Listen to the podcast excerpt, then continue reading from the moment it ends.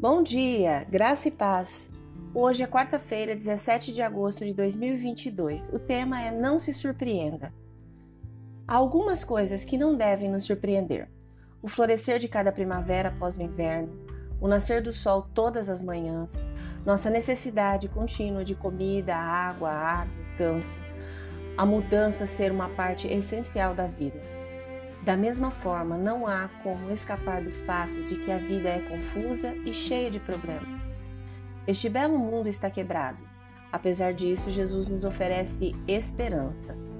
Em João, capítulo 16, versículo 33, está escrito: Eu disse essas coisas para que em mim vocês tenham paz. Neste mundo vocês terão aflições.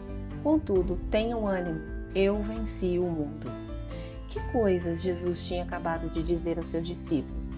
Ele foi honesto sobre o sofrimento e a dor que eles suportariam, mas também sobre a alegria futura que experimentariam. Ele estava preparando seus corações para sua perseguição e morte, mas também para sua ressurreição e salvação. O encorajamento de Jesus aos seus discípulos também é encorajamento para nós. Não devemos nos surpreender porque esse mundo está cheio de desafios, confuso. Jesus é maior do que tudo isso. Seguir a Deus não apaga automaticamente a dor do mundo, pelo menos não nesse momento da história em curso. Ainda temos que combater a injustiça e a maldade. Mas Deus não nos deixou abandonados à nossa própria sorte. Não estamos sozinhos. Podemos confiar nele de todo o nosso coração enquanto esperamos pelo seu retorno. Então, ao pensar nos problemas de sua vida, sejam eles saúde, relacionamentos, finanças ou outras dificuldades, lembre-se, você ainda pode ter paz. Você ainda pode ter coragem e ainda pode ser consolado, porque Jesus já venceu o mundo.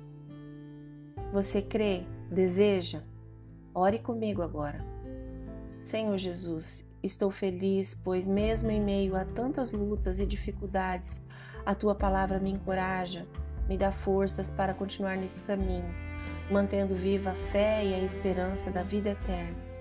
Abençoe-nos hoje com a tua graça, com teu amor, com a tua bondade e misericórdia, porque esta é a causa de não sermos consumidos. Amém. Deus te abençoe com um dia maravilhoso graça e paz. Bom dia!